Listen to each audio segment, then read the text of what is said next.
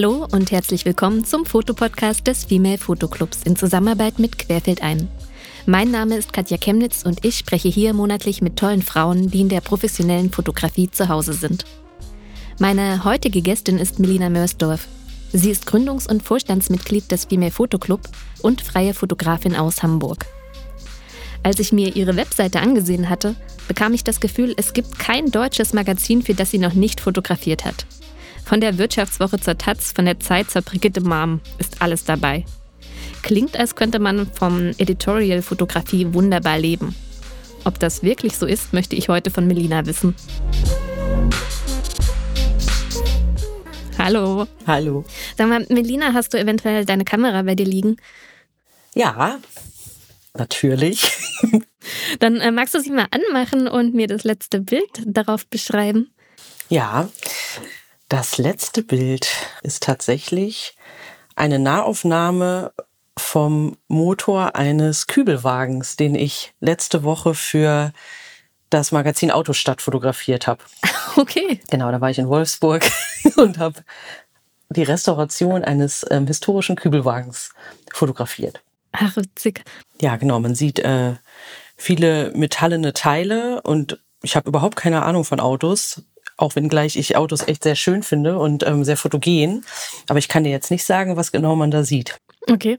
Wie bereitest du dich dann auf so einen Job vor, wenn du weißt, okay, ich habe überhaupt keine Ahnung von Motoren oder äh, fragst du, da hast du dann Leute, Ansprechpartner, wo du vorher fragst, so ja, äh, worauf muss ich achten? Ja, klar, ich kriege ja natürlich ein Briefing, in dem halt schon mal so auch wenn es ähm, ein gutes Briefing ist, Moods drin sind und vielleicht dann auch schon Moods sogar von mir, mit denen ich irgendwie ähm, dann arbeiten kann. Und ansonsten ist es aber tatsächlich so, dass ich mich gar nicht so sehr auf Jobs so vorbereite, weil ich ähm, so ein bisschen die Erfahrung gemacht habe, dass je mehr ich mich vorbereite, desto festgefahrener bin ich sozusagen auch schon in so einer visuellen Erwartung mhm. sozusagen mhm.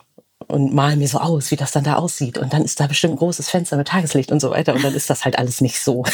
das kennt man ja, ne? Ist dann halt alles gar nicht so. Und ähm, genau, und deshalb lasse ich das eher so auf mich zukommen. Und klar, das ist natürlich auch eine Schwierigkeit des Jobs, ne? Dass man irgendwie jedes Mal in so eine Situation reingeworfen wird, die man einfach null abschätzen kann im Vorfeld. Aber das liebe ich halt auch. Ja. Also das heißt, du bist dann lieber super spontan und lässt dich auf das ein, was kommt. Genau, also so gut ich das kann. Ne? Das kann man auch nicht jeden Tag, glaube ich. Also ich hatte natürlich auch schon Situationen, wo ich irgendwie wirklich so enttäuscht war, dass ich irgendwie dachte, ähm, ich kann hier nur Scheiße fabrizieren sozusagen. Aber ja, es ist halt auch wahrscheinlich am Ende einfach ein bisschen eine Übungssache. Ja. Naja, und, und die Jobs, die du hast, die sprechen ja auch für dich, ne? Also, dass die Leute zufrieden sind und ähm, ich habe ja schon irgendwie jetzt in der Einleitung erwähnt, dass du wirklich gefühlt für jedes Magazin schon gearbeitet hast. Also ist, ist das so oder ist es nur mein Gefühl? Hm, klar, viel davon ist ja auch in einem extrem langen Zeitraum passiert. Ich habe mich 2014 selbstständig gemacht und seitdem sammle ich da halt ähm, meine Kundschaft auf meiner Website. Aber klar, es sind halt im Grunde genommen schon ja, es sind schon echt viele, ja doch. Mhm. Sind, aber ja, ja, es gibt halt schon auch immer noch welche, wo ich denke, ach, das könnte auch langsam mal klappen. Okay, äh, welche zum Beispiel? Also ich würde unglaublich gerne mal fürs Zeitmagazin und fürs SZ-Magazin fotografieren. Das hat sich bisher noch nicht ergeben. Mhm. Also für die Zeit hast du aber nicht fürs Zeitmagazin. Genau, ja. Ja, und das war es dann aber eigentlich auch schon. Ja. also weil sich ja die Landschaft halt auch stetig so verändert, ne? Und irgendwie, keine Ahnung, ich wollte früher immer für Neon fotografieren und als ich dann da war, dass es irgendwie hätte klappen können, für die, von denen gebucht zu werden, äh, gab es sie halt nicht mehr. Also ja. ja. Ich glaube, zu, zu, dieser Veränderung der Magazinlandschaft, lass uns da gern später nochmal drauf kommen. Mhm. Ich habe auf Instagram das erste Mal auch äh, darum gebeten, äh, mir Fragen zu schicken zum Thema Editorial-Fotografie. Und eine der meistgestellten Fragen war, was ist das überhaupt? Ich glaube, wir müssen das mal, äh, bevor wir überhaupt so richtig ins Thema einsteigen, äh, erklären und eingrenzen. Ja, also im Grunde genommen ist es ja einfach redaktionelle Fotografie. Ne? Also alles, was nicht konzeptionell im Vorfeld entworfen wird, wie jetzt irgendwie Werbefotografie und alles, was ein naja, reportagigen Charakter hat und ähm, also den FotografInnen halt auch den größtmöglichen Spielraum im Grunde genommen ja lässt in der ähm, visuellen Deutungshoheit. Also man kann ja im Grunde genommen alles machen. Also klar, es gibt die Briefings, aber ich glaube, die redaktionellen Jobs, also die Editorial Jobs, bieten halt schon die maximal mögliche ähm, Freiheit einfach, ja. Mhm. Und sind die immer gebunden an den Text, also dass es ein bestimmtes Thema gibt, ein Interview oder so, und dann wird dir gesagt, okay, dafür brauchen wir dann mhm. vor Ort Bilder? Oder kann es auch mal sein, dass es nur die Bilder im Fokus stehen und dann gibt es halt nur Bildunterschriften oder sowas? Also das hatte ich jetzt noch nicht. Das gibt es mit Sicherheit auch, weil es gibt ja bekanntlich alles. Aber ähm, nee, eigentlich ist es schon immer gebunden auch an Text, ja. Aber der Text entsteht auch quasi während du arbeitest oder ist schon im Vorfeld der Text gegeben und du kannst dich daran orientieren? Ah, das ist ganz unterschiedlich. Also manchmal kriege ich ähm, Jobs rein, wo ich halt mit den RedakteurInnen irgendwie zusammen ähm, oder AutorInnen zusammen ähm, zum Termin fahre und dann halt parallel beziehungsweise meistens danach halt dann die Porträts oder die Bilder halt mache. Manchmal ist es aber auch so, dass ich alleine losfahre und der Text halt schon fertig ist und ich ihn halt auch als ähm, Inspiration sozusagen oder als Informationsquelle vorab geschickt kriege und mich dann halt so ein bisschen darauf einarbeiten kann. Hm. Hast du da was, was du lieber hast? Also findest du es schön, wenn es so ein bisschen gemeinsam entsteht in Absprache oder wenn der Text schon steht und du kannst dann frei danach handeln? Mhm, das ist mir meistens lieber, ja. Witzigerweise hatten wir da gerade auch Diskussionen drüber, wie schwierig das halt oft ist, diese Termine so aufzuteilen, dass sowohl ähm, die schreibende Person als auch die fotografierende Raum und Zeit halt hat, ähm, die, Arbeit halt auch gut zu machen. Und deshalb also es kommt so ein bisschen drauf an. Es gibt auch Jobs, wo, wo ich das irgendwie echt ganz gut finde, wenn da jemand dabei ist und ich irgendwie, ähm, ja, nicht so ganz auf verlorenem Posten äh, stehe. Vor allen Dingen, wenn es irgendwie auch so ähm, eher bekanntere Persönlichkeiten sind, dann ist es immer ganz schön, wenn man so irgendwie im Team auftreten kann. Aber doch, ich schätze schon mehr so diese ruhigeren Termine, wo ich mich einfach, wo ich die Person besuche und dann, oder, oder wir uns irgendwo treffen und ich einfach mich so ganz in Ruhe darauf einlassen kann und erstmal mir die Geschichte anhöre und ja, dann halt einfach auch so ein bisschen reinkommen in so ein Gefühl für die Person, die ich da jetzt gleich fotografiere. Ja. Aber da höre ich so ein bisschen raus, dass es so eine kleine Rivalität zwischen FotografInnen und den schreibenden Leuten gibt.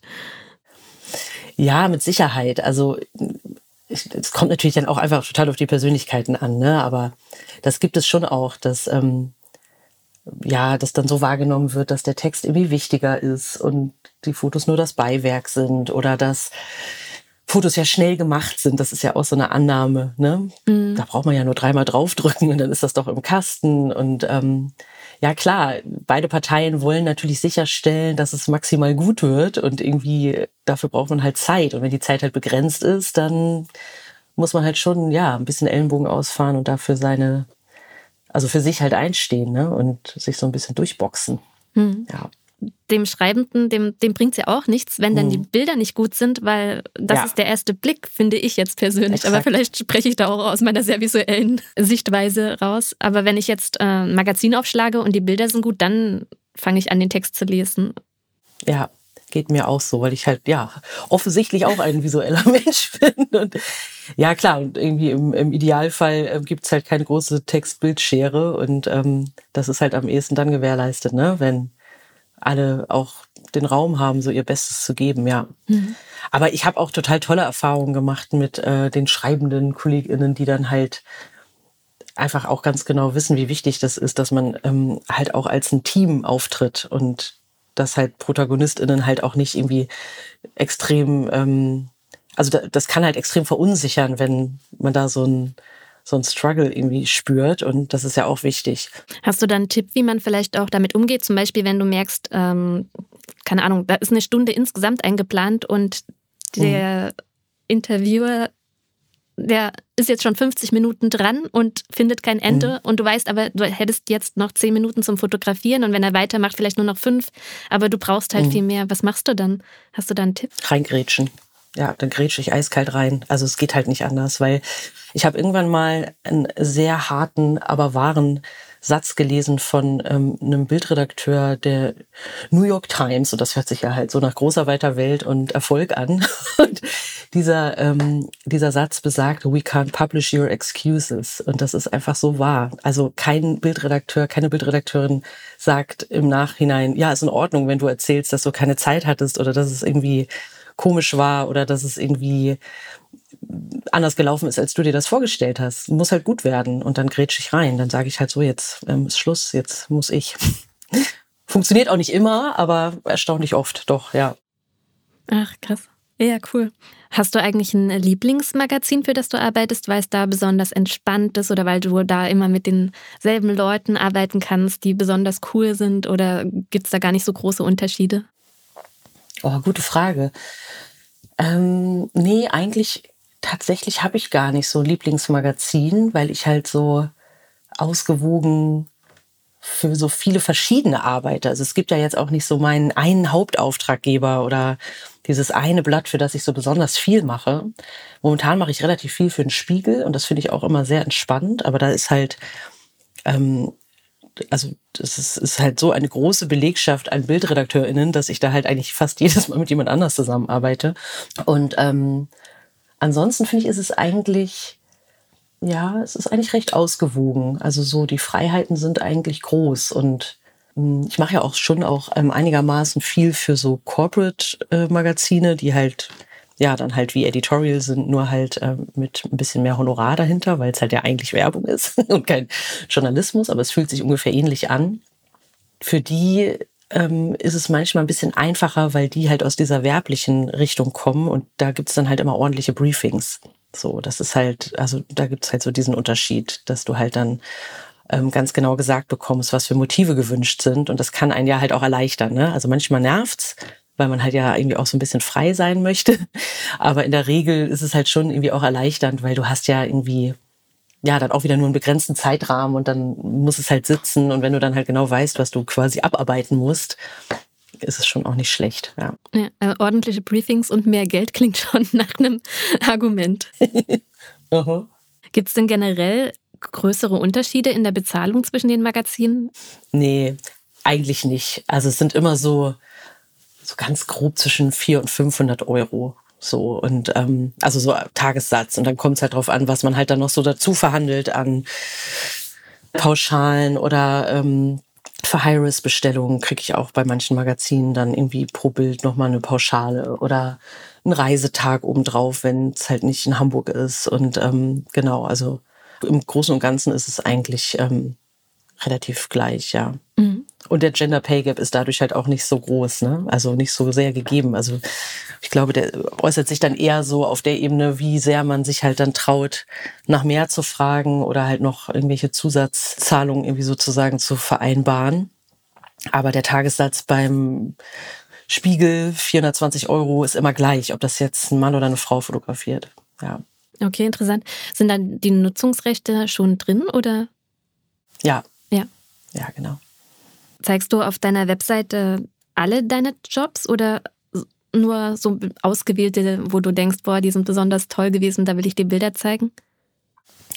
Ähm, ja, ich arbeite mich da langsam so hin, dass ich halt immer mehr von dem, was ich eben nicht so richtig gut finde, weglasse. Also ich glaube 2021 und 20 habe ich noch sehr viel mehr, fast alles gezeigt. Aber jetzt so im letzten Jahr habe ich dann immer gedacht, nee, wenn ich es nicht gut finde oder nicht so richtig mag, dann lasse ich es weg. Also was soll's? Ist ja meine Webseite. Ich kann ja eigentlich machen, was ich will. Das ist ja das Schöne. Und ähm, ich merke halt auch irgendwie, dass das total befreiend ist, weil bei diesen Sachen, die man selber nicht so richtig gut findet, bleibt man ja halt auch immer so hängen. Ne? Das ist ja so wie negative Kommentare auf Facebook. Du liest irgendwie 20 äh, Mal was total Nettes und dann liest du einmal irgendeinen Scheiß und der bleibt so hängen. Und genauso ist das auch mit den Jobs, die ich eigentlich gar nicht so gerne mag. Mhm. Und ähm, deshalb, ja, genau, zeige ich eigentlich nur das, was ich echt richtig gut finde. Ich frage das natürlich auch so, weil du wirklich, äh, wenn man auf Projekte, glaube ich, klickt, oder arbeiten, ich weiß gerade nicht, wie der Link heißt, dann sieht man wirklich so eine riesige Liste und die ist halt wahnsinnig beeindruckend, mhm. natürlich durch diese große Menge. und ähm, ich habe dann natürlich auch mal geguckt, weil du schreibst immer schön das Projekt, für wen das war und die Jahreszahl. Mhm. Äh, weil man kann ja eigentlich super rauslesen, wie viele Jobs du machst. Stimmt, ja, es ist natürlich mehr. Ja, das, das ja. war die Frage. Aber trotzdem, selbst wenn es mehr sind und du nicht alles zeigst, sind es wahnsinnig viele. Also ich habe tatsächlich nachgezählt. Ich habe 2022 32 Arbeiten gefunden und 2021 oh, wow. 41. Oh wow, ja. Ja, das war irgendwie aber auch ganz interessant zu merken, dass 2022 war tatsächlich das Jahr, wo ich mehr verdient habe als im Vorjahr, aber weniger Arbeit hatte, also weniger Jobs, aber mehr Geld. Wie hast du das gemacht? Aber das war toll. ich weiß es nicht. Es ist einfach passiert. Okay. Aber insgesamt klingt es ja schon so, als hättest du äh, gut zu tun und man kann gut von Editorial-Fotografie leben. Ja, also gut leben ist da natürlich immer eine Definitionssache. Ne? Also gibt bestimmt auch Menschen da draußen, die würden die Hände über dem Kopf zusammenschlagen, wenn ich sage, was ich im Jahr verdiene. Für mich ist es aber okay. Es ist nicht mega, mega viel. Es ist jetzt nicht so, dass ich mir irgendwie drei Urlaube im Jahr leisten kann, aber es ist so, dass ich gut über die Runden komme, äh, mich und meine Tochter gut finanzieren kann und ähm, das ist irgendwie so die Hauptsache, dass ich halt nicht angewiesen bin, was zu machen, worauf ich keine Lust habe. Ja. Mhm. Darum geht's eigentlich im Kern bei mir.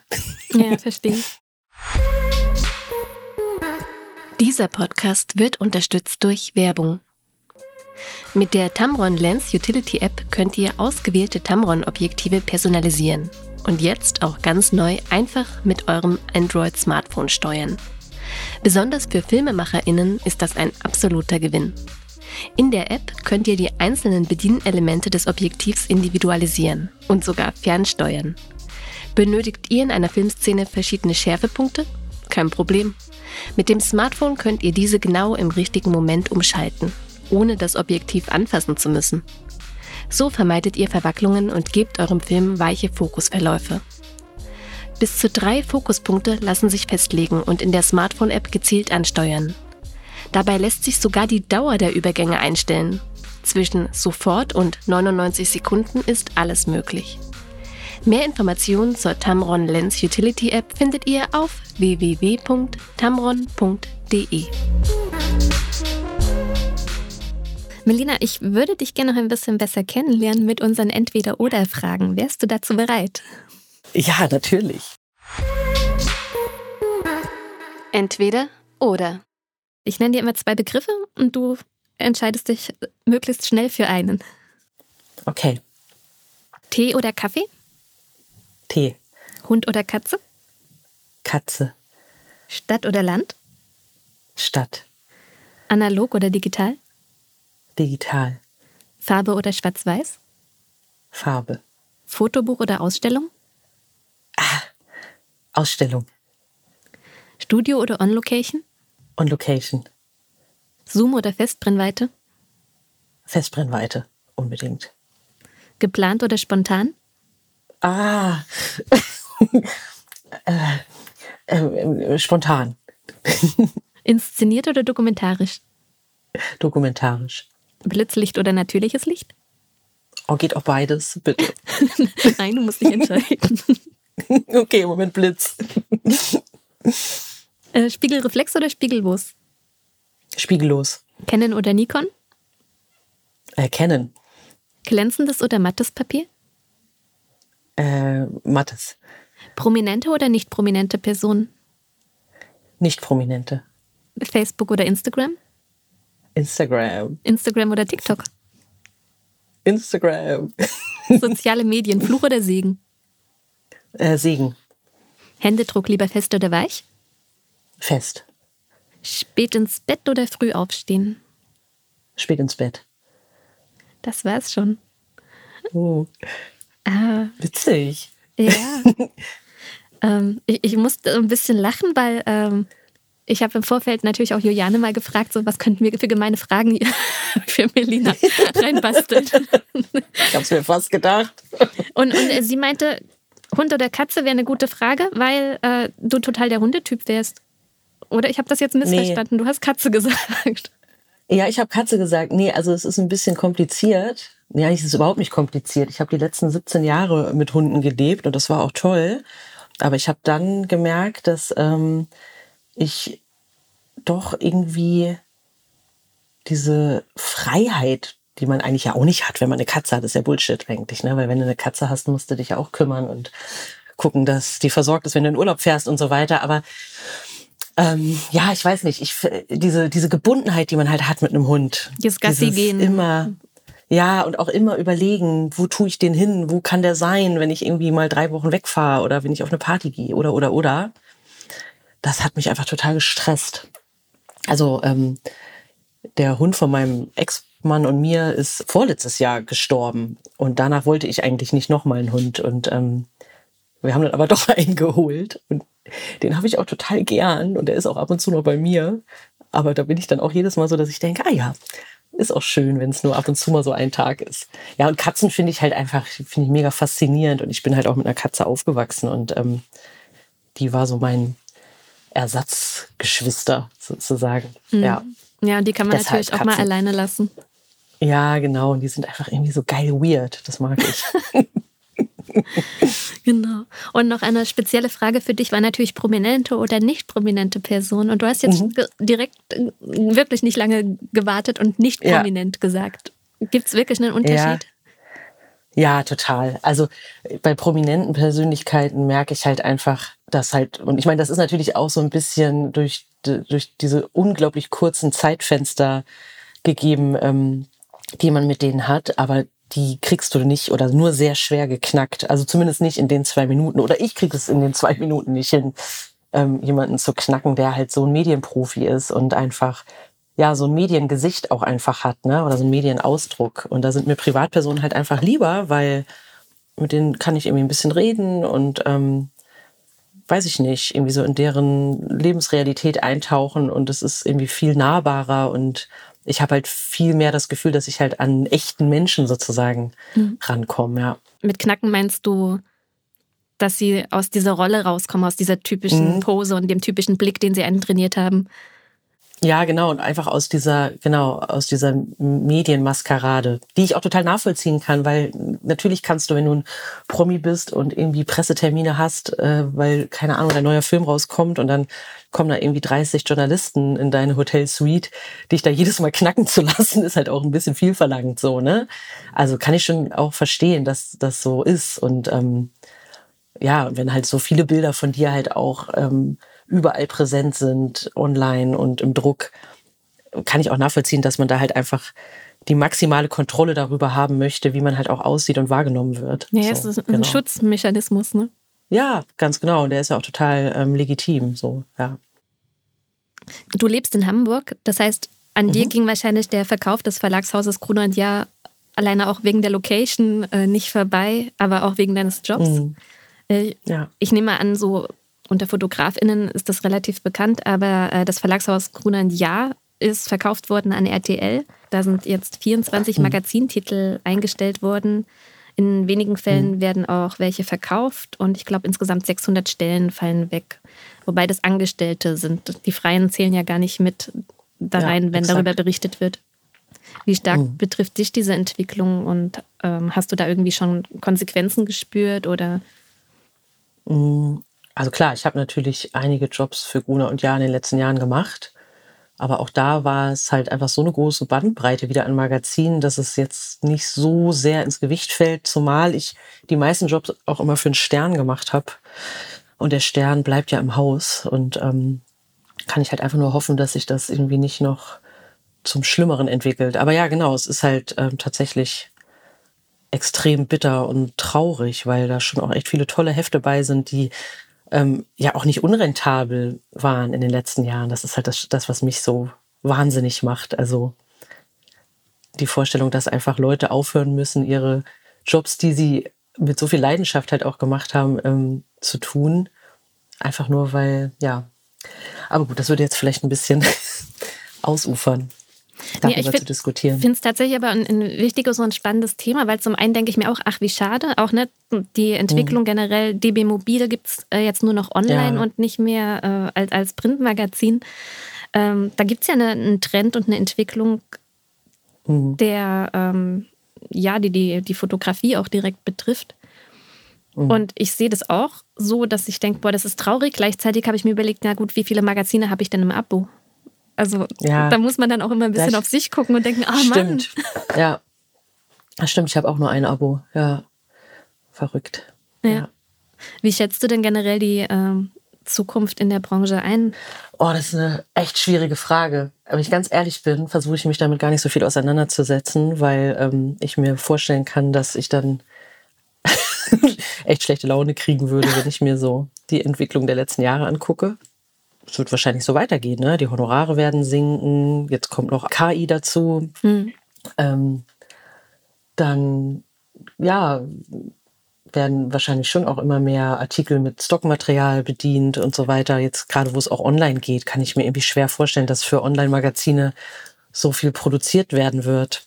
Also ich bin da schon so ein bisschen, also ein bisschen pessimistisch, aber gleichzeitig ähm, versuche ich mich halt nicht so verrückt zu machen, weil ich kann es ja halt auch nicht ändern und ich will halt nichts anderes machen. Das ist halt das Problem. Also ich habe halt keinen kein Plan B oder keine Ausweichmöglichkeiten. Viele schwenken ja jetzt auch um so auf Video, aber ich merke irgendwie, das ist nicht meins. Und ähm, das sind für mich einfach auch zwei völlig verschiedene Jobs. Also ich finde gar nicht, dass das so eine logische Konsequenz und so eine logische Weiterentwicklung wäre, jetzt halt Video zu machen.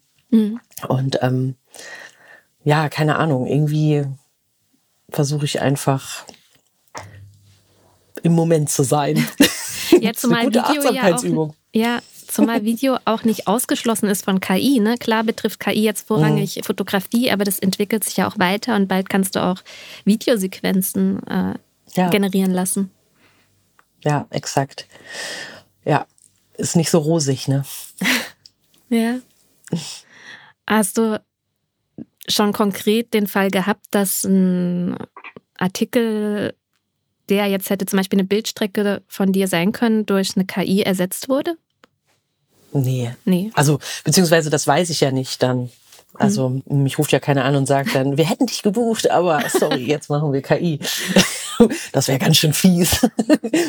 aber ja, nee, also habe ich so noch nicht mitbekommen, weil das ist ja ähm, zum Glück, ähm, das ist ein großer Vorteil halt am Ende auch von Reportagefotografie, dass man ja dann doch irgendwie auf diese echten ProtagonistInnen angewiesen ist. Also wenn ich irgendwie für Autostadt nach Wolfsburg fahre und da die drei äh, Restaurateure des Wagens irgendwie fotografieren soll, dann sind das halt diese drei Männer und die, die gibt es ja in echt. Also die kann man ja quasi nicht einfach reproduzieren. Also ja, doch kann man bestimmt schon, aber ist halt dann ein bisschen so die Frage, wie sinnvoll das ist. Und ähm, deshalb habe ich da so ein bisschen Hoffnung, dass in der dokumentarischen Fotografie auf jeden Fall KI relativ spät erst Einzug halten wird. Mhm. Ja. Ja, vielleicht ähm, ist es ja auch, wenn man jetzt mal versucht, positiv zu denken, so eine Aufwertung von Fotografie. Dass man wirklich mhm. so ganz einfache Themen, wo man einfach nur Bildmaterial braucht, okay, das ist dann halt nicht real, das ist äh, generiert. Mhm. Aber für, für richtig tolle Reportagen braucht man noch die echte Fotografie und die ist dann auch viel mehr so, wert. Ja, ja, gut, das stimmt natürlich, aber damit werden die Aufträge natürlich weniger, ja. Trotzdem geschrumpft, ne? Ja. ja. Aber das wird so oder so passieren, denke ich. Also. Du hast ja. jetzt auch schon gesagt, dass wahrscheinlich äh, das Budget noch weniger wird. Ne? Also ist es ja auch schon, wenn du, du hast vorhin Tagessätze erwähnt, vor noch 10, 20 Jahren waren die weitaus höher. Ja, allerdings. Gibt, ja. also wie verhandelst du? Oder wenn jetzt ein Magazin kommt und sagt, hey, wir haben aber heute nur 300 Euro oder 250 oder so? Ja, also ich versuche halt schon immer zu handeln, außer natürlich bei den Jobs, wo ich einfach ganz genau weiß, jetzt ein Porträt für einen Spiegel in Hamburg, da brauche ich nicht handeln, das ist klar, da gibt's den Tagessatz und da braucht man nicht äh, groß rumdiskutieren. Aber sobald es halt irgend so eine kleine Spezifikation gibt, also einen weiteren Reiseweg, was ich vorhin schon meinte, ne, so, hm ähm, höheren Aufwand durch irgendwie, weiß ich nicht, mehrere Protagonisten über mehrere Tage verteilt oder weiß der Geier was. Da fange ich dann halt schon an zu handeln und ich versuche zumindest nicht unter 400 Euro rauszugehen. In ganz, ganz seltenen Fällen mache ich das. Also manchmal, keine Ahnung, kommen ja auch Magazine auf mich zu, die gerade erst so vor kurzem gegründet sind oder halt, wo alle ehrenamtlich arbeiten. Da denke ich mir dann irgendwie, ja, okay, kann man mal machen, ist vielleicht auch ganz spannend. Also am Ende muss halt die Gleichung stimmen. Ne? Entweder es interessiert mich oder es gibt Kohle oder beides. Mhm. Und irgendwas davon muss halt zutreffen. Und ähm, ja, genau. Aber ich, also ich habe die Erfahrung gemacht, dass das Nachfragen nach mehr Geld sich eigentlich immer rentiert, wenn es nur 50 Euro sind. Aber ich finde, man kann das machen. Also man muss nicht immer nur mit so einer Haltung daran gehen, dass man froh sein kann, überhaupt was zu kriegen. Mhm. So.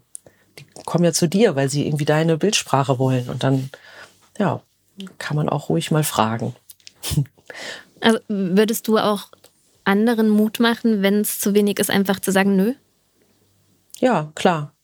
Also ich glaube, ich habe nie, also noch nie so viele Jobs abgelehnt wie im letzten Jahr. Und es war trotzdem mein umsatzstärkstes Jahr.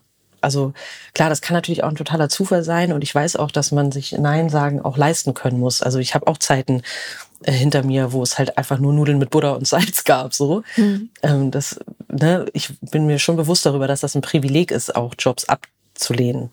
Aber wenn man irgendwie in die Lage kommt, dass es rein theoretisch möglich ist und vor allen Dingen, wenn man sich einfach schlecht fühlt. Also ich habe so die Erfahrung gemacht, kein Job der Welt bringt mir was, wenn ich mich durchgehend einfach nur schlecht fühle dabei und das Gefühl habe, dass ich mich hier total unter Wert verkaufe und einfach nur, und so muss man es ja halt sagen, total ausgenutzt werde. Es bringt nichts. Also das muss man lassen einfach. Das ist nicht gut fürs, also es ist einfach nicht gut fürs Ego. Und das Ego spielt halt ja bei jedem Job irgendwie auch eine Rolle. Hm. So, ja. Ja, finde ich auch wichtig. Bei meiner kleinen Instagram-Umfrage nach Fragen für dich kam auch unter anderem äh, die Frage, wie man überhaupt Jobs findet, also wie ein Magazin auf mich aufmerksam wird als Fotografin. Oh, ja. Du bist jetzt schon so lange dabei, aber hast du noch einen Tipp? Ja. Weil die kennen dich ja jetzt also, alle, die wissen, ach, die Melina. Ja, ja. Von wegen. Nee, also ähm, die Frauen aus meiner Hamburger Regionalgruppe, die wollen mich jetzt bestimmt erwürgen, wenn ich wieder mit meiner äh, Bahnhofsbuchhandlungsgeschichte komme. Aber ich muss sie halt einfach immer wieder erzählen, weil so ist es halt bei mir gewesen. Ich habe halt ganz am Anfang mich in eine Bahnhofsbuchhandlung gestellt und dann einfach alle Magazine, die ich gut fand, ähm, mir rausgesucht, die Impressen abfotografiert mit, ähm, mit dem Handy halt und dann halt die E-Mail-Adressen recherchiert also sei es durch Anrufe oder es gibt auch so Tools im Internet, wo man E-Mail-Adressen auf ihre Echtheit überprüfen kann, ob sie existieren. Und dann halt einfach wie eine irre E-Mails geschrieben und angerufen und Klinken geputzt. So lange, bis ich halt ein paar Mappentermine halt hatte. Und das dann immer wieder und immer wieder und immer wieder. Also ich kann, kann, also ich weiß gar nicht, wie ich das gemacht habe. So viele Mappentermine. Ja, genau. Und ähm, irgendwann ging es dann halt los. Dann habe ich irgendwann eine freie Strecke produziert. Das war, glaube ich, so ein bisschen der Einstieg, dass ich eine freie Strecke über ähm, Frauen im alten, in alten Handwerksberufen produziert habe und irgendwie dachte, okay, ich versuche das jetzt einfach mal, die zu verkaufen. Und tatsächlich hat die Sophie Linz von der Für Sie sie damals gekauft und das war für mich ähm, so ein totaler Meilenstein, weil das war so der Einstieg für mich. Ne? Da war dann das erste Mal richtig eine Strecke von mir über mehrere Hefte in einem Magazin drin und ähm, ja, und dann ging, kam das so ins Rollen sozusagen. Und äh, in, in der E-Mail hast du dann geschrieben, so, hallo, ich bin freie Fotografin aus Hamburg und ähm, ja. hab mit genau. einem Portfolio noch angehangen? Nee, ich habe einfach einen Link zu meiner Webseite geschickt. Also ich habe es mir echt super einfach gemacht. Aber es war, weil es halt einfach so eine Masse war, ja klar, war es halt einfach so ein Abarbeiten. Genau. Jetzt war unser Gespräch so ein bisschen durch den Verkauf von Gruner und ja, ein bisschen pessimistisch. Lass uns noch mal was Positives mit reinbringen und ja. Da habe ich mir äh, überlegt, weil ich ja auch merke, wenn ich mit dir über deine Arbeit spreche, dass dir die unheimlich viel Spaß macht. Ja. Was macht dir Freude an der Fotografie, so wie du sie betreibst? Hm. Also ich glaube, ich finde es einfach so geil, in was für Lebensrealitäten ich dadurch geworfen werde. Also was für Menschen ich kennenlerne, was die für Jobs haben, was für Schicksale die haben, also was für einen Familienalltag oder, oder generell Alltag die halt haben. Und dass ich dafür äh, da, daran für so eine kurze Zeit teilhaben kann. Also dass ich irgendwie, ja, irgendwie einen Hafenarbeiter in seiner Wohnung in einem Stadtteil fotografiere, in dem ich sonst nie sein würde. Genauso wie irgendwelche, weiß ich nicht, Promis oder so, ne? Also es ist halt, es ist halt einfach, ich finde Menschen halt super spannend. Menschen sind halt so weirde Tiere. ich finde das einfach irgendwie, ja, das fasziniert mich total. Wie, ja, so das Leben der anderen ist halt einfach mega spannend. Ein Bild von dir. Wenn du jetzt gerade sagst, du lernst so viele verschiedene Menschen kennen, dann äh, Lass uns doch mal zu diesem einen Menschen kommen, dessen Bild ich mir ausgesucht habe. okay. In dem Podcast ist es ja immer super schwer, über Fotografie zu reden, weil man einfach diese Fotos nicht zeigen kann. Deshalb ja. suche ich mir jedes ja. Mal ein Bild raus. Genau, ich beschreibe ganz kurz das Bild und dann erzählst du mir mal, wie das mhm. so war und äh, für was dieser Job war. Okay. Also, es ist Robbie Williams. er steht vor einem blauen Vorhang und ähm, schaut relativ typisch und ernst mit hochgezogenen Augenbrauen in die Kamera und hält in den Händen eine Schallplatte von Public Enemy. Mhm, genau. Warum? ähm, genau, das war ein Job fürs Mint-Magazin. Das ist ein ähm, Vinyl-Liebhaber-Magazin, also ein Musikmagazin. Und ähm, die haben eine Rubrik, die nennt sich Soundtrack of My Life. Und da wird jedes Mal ein äh, bekannter Musiker oder eine bekannte Musikerin äh, gefragt, welche Platte für sie, also für die Person, äh, ja nicht nur stilprägend, sondern einfach generell prägend war. Hm. Und daraufhin haben dann ähm, einer meiner liebsten Autoren, Ingo Scheel, mit dem ich sehr gerne zusammenarbeite, und ich den Robbie besucht im Fontenay Hotel hier in Hamburg. Und ähm, genau, hatten halt so einen 20 Minuten Interview-Fototermin. Mhm. Und ähm, davon sind 18 Minuten Interview gewesen oh und zwei Minuten Fotografie. Aber das war total okay, weil also ne, es war, wurde mir auch im Vorfeld schon kommuniziert, dass mehr halt auch einfach nicht gehen würde, weil Herr Williams ja doch sehr beansprucht ist. Und ähm, er fing dann irgendwann an, Weintrauben zu essen und da wusste ich dann, okay, ich glaube, ich hab's im Kasten. Also von mir aus hätte ich noch ein paar mehr Bilder machen können. Äh, aber während des Fotografierens hat er Weintrauben gegessen. Ja, ja, fing er dann irgendwann an, Weintrauben zu essen und ich glaube, das war dann so das Signal fürs Reich. Das waren eine Minute und 57 Sekunden, um genau zu sein. Okay. Ja. Und dabei ist ja nicht nur das eine Bild entstanden, was ich mir jetzt ausgesucht habe, sondern mhm. ich glaube, du hast insgesamt drei auf deiner Webseite. Ja, genau. Ich habe dann noch schnell so ein paar, also eigentlich hatte ich nur die Freigabe für dieses äh, Bild mit der Platte vor einem beliebigen Hintergrund. Ich wollte halt aber unbedingt noch ein Porträt, ein richtiges haben, weil ich ja auch bei der Agentur live vertreten bin und ja, ist ja klar, ich will ja halt die Bilder verkaufen. Mhm. Und ähm, genau deshalb habe ich dann ihn schnell noch mit vor den Schrank im Schlafzimmer gezerrt und da noch zehnmal auf den Auslöser gedrückt und dann war halt aber auch schon over. Und das Management ähm, hat mir dann auch gesagt, dass jetzt gut ist und so. Mhm. Genau. So war das. Und der Vorhang, das war einfach so ein Hotelvorhang, der zufällig... Hotelzimmervorhang. Oh, mhm. okay. Mhm. also das Richtig Glück gehabt, ja. ja. Das heißt, so ein Job läuft, du, du weißt, okay, der soll seine, seine Platte da äh, zeigen. Mhm. Du brauchst quasi ein Bild, ein Porträt von ihm mit dieser mhm. Platte. Und du weißt mhm. aber im Vorfeld nicht, wie sieht dieses Zimmer aus, wie genau. ist die Person drauf? Hat sie vorher schon 20 Interviews gegeben? Hat sie überhaupt noch Exakt, Lust? Ja. Okay. Habt ihr äh, miteinander sprechen können? Nee, nicht wirklich. Also ähm, in dem Moment, wo klar war, dass das Interview vorbei ist und mein Turn sozusagen beginnt, habe ich mich nur total darauf fokussiert, keine Belichtungsfehler zu machen und darauf zu achten, dass der Blitz mitgeht. Und, und ähm, auch, also ich hatte auch gar keine, gar keine, gar kein Interesse jetzt mit dem irgendwie einen großen Austausch. Ähm, also weil ich wusste einfach, das geht dann nur von meiner Zeit ab. Ne? Mhm. Jedes Wort zu viel die Uhr tickt halt, ne? Es muss dann schnell gehen. Ja, ja, bei zwei Minuten, das ist schon ja. krass. Ja. Vor allem, wenn man dann noch im, im Hintergrund den geheimen Plan hat, noch ein extra Porträt zu machen. Ja, exakt. Ähm, und Während des Interviews bist du aber quasi schon dabei. Du kannst so ein bisschen schon im Zimmer ja. rumgucken, was bietet sich genau. gut an und äh ja.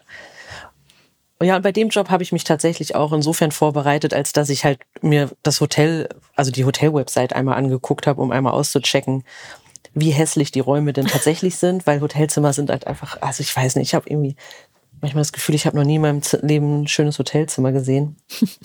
Und ähm, genau, habe dann irgendwie schon so überlegt, wie ich das machen könnte und habe mich dann relativ schnell für diese Vorhangvariante entschieden, weil halt auch klar war, dass gar kein Tageslicht mehr vorhanden sein wird, wenn wir dran sind. Ja, und genau, während dieser Zeit des äh, Interviews hat man dann genug Zeit, um entsprechend Aufregung aufzubauen, aber vielleicht auch ein paar Ideen zu entwickeln. Ja, mhm. ja war schon aufregend. Ja, glaube ich. Aber ich verstehe jetzt auch noch mehr, dass du vorhin bei prominent oder nicht prominent, nicht prominent ja. gesagt hast, weil man ja wirklich gar keinen Bezug in zwei Minuten zu einer Person findet. Ne? Und es ist wirklich ja. schnell Auslöser drücken und ja. spontan sein. Genau. Und genau, und auch so dieser Gedanke, dass man halt so einer prominenten Person ja auch jetzt nicht zumuten kann, dass da jede Person, die sie fotografiert, ähm, ankommt mit dem Wunsch, jetzt hier so persönliche Gespräche auszutauschen oder irgendwie, ne? Ähm, es sind ja immer wieder neue Menschen, auf die die sich halt einlassen in so einer kurzen Zeit. Stelle ich mir unglaublich anstrengend vor. Ja.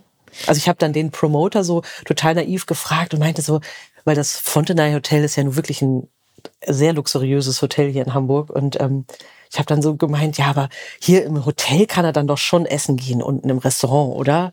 Und da war der so, nein, auf gar keinen Fall. Der kann nur in seinem Hotelzimmer essen. Und ich meine, wie schrecklich ist das? Was ist das denn für ein Leben, ey? Also ich weiß nicht. Und dann denke ich mir, und dann noch diese ganzen Menschen, die Fotos und Worte wollen. Also nee, dass da nichts mit Knacken ist, das ist irgendwie total klar. Ja, ja. Und dass das Bild an sich ja nicht persönlich sein kann, weil es halt auch eine total unpersönliche ja. Umgebung ist. Du kannst ja, Exakt. Ja, wirklich genau. wenig einfangen von ihm, was ihn ausmacht. Ja, klar, ich meine, klar, vielleicht habe ich irgendwann mal die Möglichkeit, eine prominente Person in ihrem häuslichen Umfeld zu porträtieren. Das würde ich total geil finden, weil ich eigentlich, also natürlich war ich aufgeregt, als ich Robbie Williams fotografieren sollte. Das ist ja, wäre jetzt totale Heuchelei zu behaupten, das wäre nicht so gewesen. Aber im Endeffekt ähm, ist es jetzt nicht so, dass ich so starstruck bin. Also ich hatte auch als Teenie nie so krasse Idole, die ich so angehimmelt habe oder so, ja. Also irgendwie weiß ich nicht, glaube ich schon, dass das auch eine Gabe von mir ist, einfach diesen Mensch dahinter zu sehen. Das hört sich jetzt mega abgedroschen an. Aber ich glaube schon, dass das so ist eigentlich, mhm. dass ich irgendwie. Dass du da nicht anfängst zu schreien.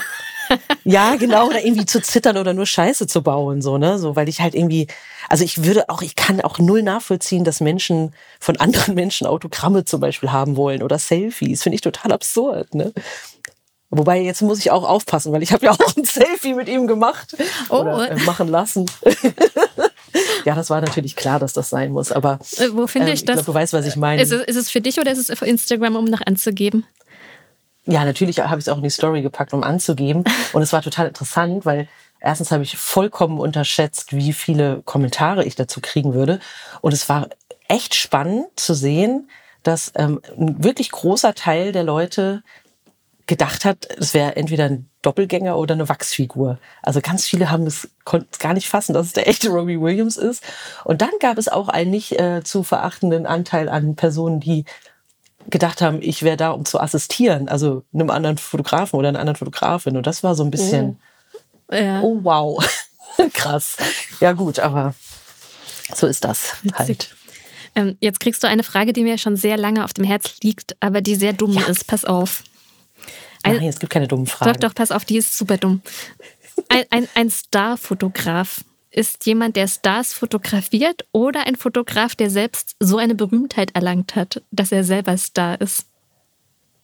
Oh, ich finde gar nicht, dass das eine dumme Frage ist. Ich finde, das ist eine ganz schön schwierige Frage. Also man liest diesen Begriff halt ständig ja. auf diesen Magazinen, so Starfotograf in New York oder ne, Starfotograf ja. fotografiert Robbie Williams. Also ich würde jetzt intuitiv sagen, ein Starfotograf ist eine Person, die beides erfüllt. also ist es nicht, ist es nicht irgendwie so, dass man sozusagen dadurch, dass man Stars fotografiert, irgendwie halt auch ein Star wird, weil. Aber schade, weil dann hätte ich das jetzt in den Titel schreiben können. Interview mit Starfotografin. nee, das wäre mir voll peinlich. Dieser eine Star, den ich fotografiere. Ja, ja. nee, ich glaube, ich glaube, es bedeutet, dass man Stars fotografiert, ja. Aber und auch ein bisschen Ausnahmen dann halt auch selber ein Star ist. Ja, genau. Also so Mario Testino, der ist halt ein Starfotograf. Ja, ja, ja. Warum auch immer. Ja. Annie Liebowitz wahrscheinlich auch oder Ellen von Unwert. Ja, so genau. Leute. Ja. Genau. Ja. Mhm. Aber wir haben ja gelernt, das ist auch nicht dein Ziel. Ja, genau. Äh, ja, super, dann habe ich das für mich jetzt auch mal geklärt. ja, jetzt muss ich total darüber nachdenken die ganze Zeit. Das wird mich jetzt noch ein paar Tage beschäftigen. Ich sag okay. dir das. Ja, falls du deine Meinung änderst, schreib mir. ja, mach ich. genau. Äh, Melina, wir haben uns ja auch schon persönlich kennenlernen dürfen. Und mhm. zwar in Hamburg, weil wir haben letztes Jahr auf der Fotopia zusammen auf einer Bühne gesessen mit mhm. noch zwei anderen FotografInnen und darüber gesprochen, wie man Elternschaft und Selbstständigkeit miteinander vereinbaren kann. Und mhm. ich dachte, das Thema ist so wichtig, dass wir das nochmal hier ja. mit in den Podcast nehmen. Ja, sehr gerne. Super. Ich meine, du bist erfolgreiche Fotografin, du bist Vorständin im Female Fotoclub und du bist Mutter. Also eigentlich mhm. zeigst du, dass es möglich ist, Elternschaft mhm. und Selbstständigkeit miteinander äh, zu verbinden und es schließt sich nicht aus gegenseitig. Mhm. Aber ich bin mir sicher, ich bin ja auch Mutter, dass es mhm. nicht einfach ist. Also dass es durchaus auch Schwierigkeiten gibt. Was war für dich das, das wichtigste Learning?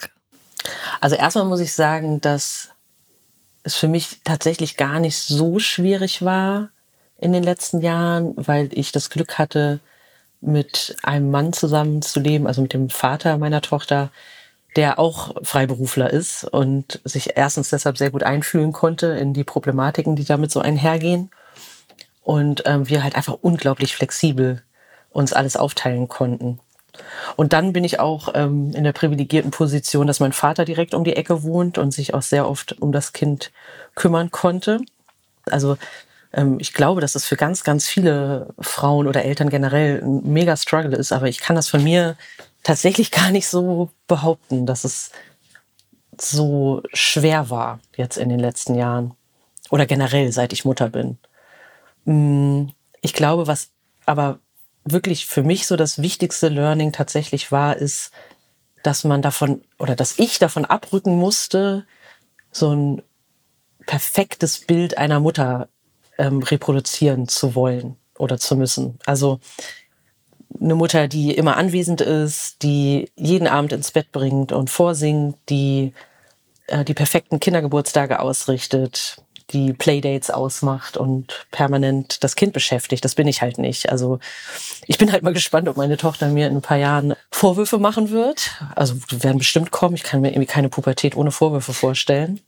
Aber ähm, so im Groben und Ganzen würde ich einfach sagen, dass ich gelernt habe, viel abzugeben. Das Kind sozusagen vertrauensvoll in andere Hände zu geben und dann damit auch die Kontrolle abzugeben und zu sagen, okay, ab jetzt habe ich hiermit nichts mehr zu tun und kann mich auf meinen Kram fokussieren. Ja. Ich nehme mal an, ihr teilt euch die Tage dann auf und es gibt ja, einfach Zeiten, genau. wo du weißt, okay, da habe ich meine Tochter bei mir mhm. und Zeiten, da mhm. habe ich frei, da könnte ich auch Jobs annehmen. Genau. Also ich nehme auch Jobs an den Tagen an, wo sie ähm, bei mir ist, mhm. natürlich, weil ganz oft habe ich ja gar nicht die Wahl, ähm, wenn es um die Termine geht. Aber irgendeine Lösung findet sich da immer. Also wir haben auch äh, tolle Freunde, die sie gerne nach der Schule mitnehmen. Und wie gesagt, halt, jetzt ist sie gerade bei ihrem Opa nach der Schule. Also es gibt da immer irgendwie einen Weg, hm. das zu lösen. Das heißt, ja. du hast dir einfach ein großes Netzwerk aufgebaut. Ja, genau. Ja. Gab es denn schon mal den Moment, wo du einen Job absagen musstest, weil das Kind krank war oder weil du keine Betreuung gefunden hast? Nein. Nee, nee, noch nie. Nee. Ich habe es immer möglich gemacht, immer. Okay. Irgendwie ging es immer. Das heißt, du kamst auch nie in die Verlegenheit, meinem Magazin zu, zu sagen, ja, ich bin Mutter und äh, das klappt jetzt gerade nicht. Nee, das Einzige, was ich mir halt rausnehme, ist, wenn Jobs sehr früh terminiert sind oder ich irgendwie einen ähm, weiteren Anfahrtsweg habe, dass ich sage, ich kann halt nicht vor Zeit X, weil mein Kind geht halt erst um Viertel vor acht los mhm. und ich werde die nicht vorher alleine in der Wohnung lassen. So, also dass, dass das halt passt, ne? dass man halt so die gleichen Zeiten ungefähr hat. Mhm. Aber sonst ähm, mache ich es eigentlich immer möglich, ja. Okay. Dann äh, lass uns mal nicht über die möglichen Schwierigkeiten sprechen, sondern vielleicht auch über mhm. die Vorteile, die man hat, wenn man selbstständig mit Kind ist. Ja, ich glaube, du, du, hattest auch auf der Bühne bei der Fotopia gesagt, dass du mehr Zeit im Grunde teilweise für dein Kind ja. hast, als wärst du jetzt irgendwo angestellt. Ja, also das Gefühl habe ich wirklich ganz deutlich, weil sie ist immer im Wechsel pro Woche entweder zwei oder fünf Tage bei mir. Und an diesen restlichen Tagen habe ich einfach, ja, fühlt es sich halt an, als hätte ich kein Kind. Also ich meine, das hört sich jetzt so brutal an, aber es hat halt schon auch irgendwie ähm, Vorteile, weil in, an den Tagen, wo sie bei mir ist, bin ich dann halt auch fokussiert auf sie und kann mich ihr richtig widmen. Und ähm, ich glaube, für mich ist einfach total wichtig, dass ich mir meine Zeit halt selbst einteilen kann. Also dass ich da unabhängig bin von etwaigen ArbeitgeberInnen. Dieses Korsett einer Festanstellung, das hatte ich mal einen ganz kurzen Zeitraum. Das ist gar nichts für mich, es funktioniert nicht. Genau, und du bist natürlich auch ein, ein großartiges Vorbild in dem Sinne dann für deine Tochter. Ja, also tatsächlich war das ja so, dass ich, ähm, ich war vor ihrer Geburt festangestellt in einem großen Fotostudio in Leipzig, wo wir damals lebten, weil mein Ex-Mann ähm, da studiert hat und äh, sie wurde geboren. Wir entschieden, wieder zurück nach Hamburg zu ziehen. Und ich habe gedacht, okay, jetzt hast du ein Kind und irgendwie solltest du im Idealfall eine glückliche Mutter, eine glückliche und erfüllte Mutter sein. Und erfüllt zu sein bedeutet für mich halt nun mal auch zu fotografieren und zwar das zu fotografieren, was mir wichtig ist und was mich interessiert. Und dann habe ich halt gedacht, okay, dann musst du dich jetzt selbstständig machen, weil andernfalls wirst du nicht glücklich und dementsprechend dann halt auch kein gutes Vorbild für deine Tochter. Und dann war sie eins und ich habe mich selbstständig gemacht. Der totale, also absolut so eiskaltes Wasser, dieser Sprung. Aber ähm, ja klar, ich meine, heute denke ich auch ganz oft, wenn ich gewusst hätte, was mich äh, da erwartet, dann hätte ich es wahrscheinlich nicht gemacht. Aber gut, ich habe es halt gemacht und ich habe ja nicht gewusst, was mich erwartet. Und insofern würde ich es alles immer noch genauso wieder tun. Ja. Ja, ah, schön. Dann ähm, würde ich sagen, wir müssen langsam zum Ende kommen schon. Und äh, wir schließen diesen Podcast immer mit einer Frage ab. Und zwar nenne drei tolle Fotografinnen, die dich fasziniert, geprägt haben oder einfach eine absolute Empfehlung sind. Gerne auch mit einer kurzen Begründung. Ja, das war echt eine schwierige Frage für mich. Richtig, richtig schwer, weil ich ähm, einfach ehrlicherweise sagen muss, dass ich während meines Studiums oder während meiner ganzen Fotografenwerdung sozusagen extreme Probleme hatte, mich mit der Arbeit von anderen KünstlerInnen auseinanderzusetzen, weil ich immer nur dachte, du wirst niemals so gut sein wie die und also Selbstzweifel galore. Ich bin einfach kaputt gegangen, wenn ich mir die Arbeiten von anderen Leuten angeguckt habe. Dementsprechend hatte ich eigentlich nie so wirkliche äh, Vorbilder. Geprägt bin ich natürlich trotzdem von natürlich extrem vielen anderen KollegInnen. Und deshalb habe ich mich gefragt, also ich habe dann lange überlegt, wer mich auf welche Art und Weise beeinflusst hat. Und da fällt mir natürlich als erstes Jitka Hanslova ein, bei der ich studiert habe damals an der HFBK. Die hatte eine Gastprofessur und ich war für vier Semester bei ihr und habe dann auch mein Diplom bei ihr gemacht. Und ähm, die hat mich einfach geprägt, weil ja, sie halt mit ihrer Bildsprache so einen Nerv bei mir getroffen hat. Ne? Ich habe mich vorher natürlich schon auch mit vielen anderen Fotografinnen auseinandergesetzt, die halt aber ja ganz andere, ganz andere Ansätze hatten, also dann eher werbliche oder eher so Mode, also das, was man halt so als Teenie in die Finger kriegt. Ne? Dann hat man halt so ein Peter Lindberg Bildband irgendwann mal geschenkt gekriegt zu Weihnachten, weil die Eltern denken, oh ja, die interessiert sich ja für Fotografie, aber eigentlich ist da gar nichts so gefühlsmäßig rübergekommen, ne, für mich so. Äh, genau, und ähm, Jitka hat mich da schon maßgeblich geprägt. Und als zweites würde ich ähm, Andrea Diefenbach nennen wollen, weil sie in den Themen, mit denen sie sich beschäftigt, einfach für mich so mutig ist. Also, ach nee, ich muss es irgendwie anders sagen. Also, der Punkt ist, dass ich immer dachte, ich möchte krasse Sozialreportagen eigentlich am liebsten machen. Und ähm, also beziehungsweise eigentlich dachte ich sogar, es gibt keine Legitimation, Fotografin zu sein, außer man geht richtig krass in Krieg und dahin, wo es richtig weh tut. So, also alles andere kam mir irgendwie so lächerlich vor, als ich noch sehr viel jünger war.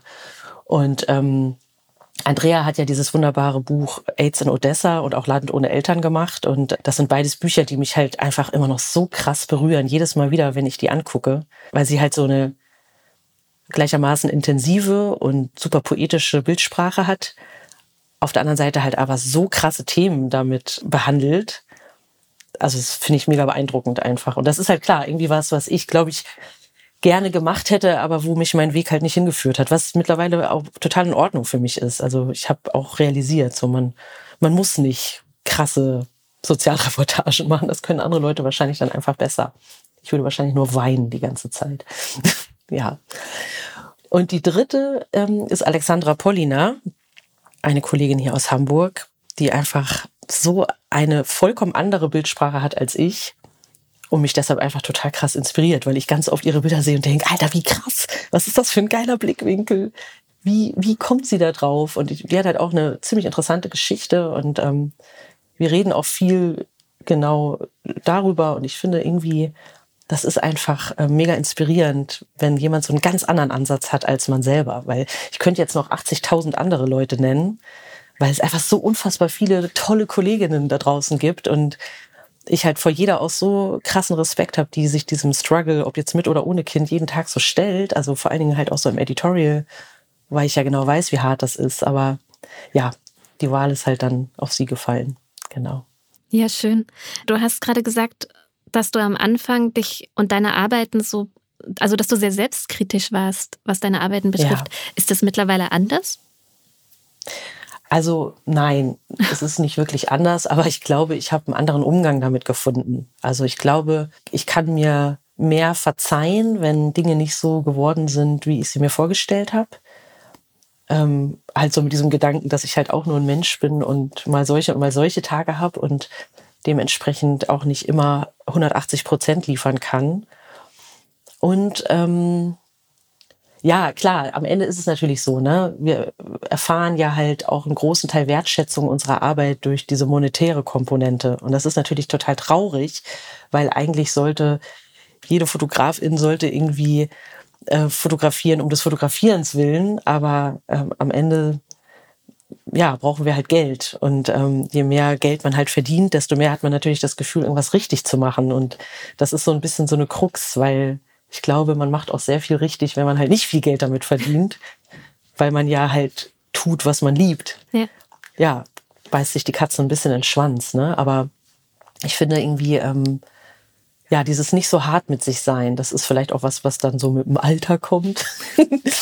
so einfach zu sagen, ey, du hast jetzt halt dein Bestes gegeben und das waren halt heute nur 70 Prozent und das ist auch okay. Hm. Davon geht die Welt nicht unter. Gibt Schlimmeres. Genau. Das sind doch sehr schöne Abschlussworte. Äh, ja. Vielen Dank, Melina, für das schöne Gespräch. Danke dir, Katja.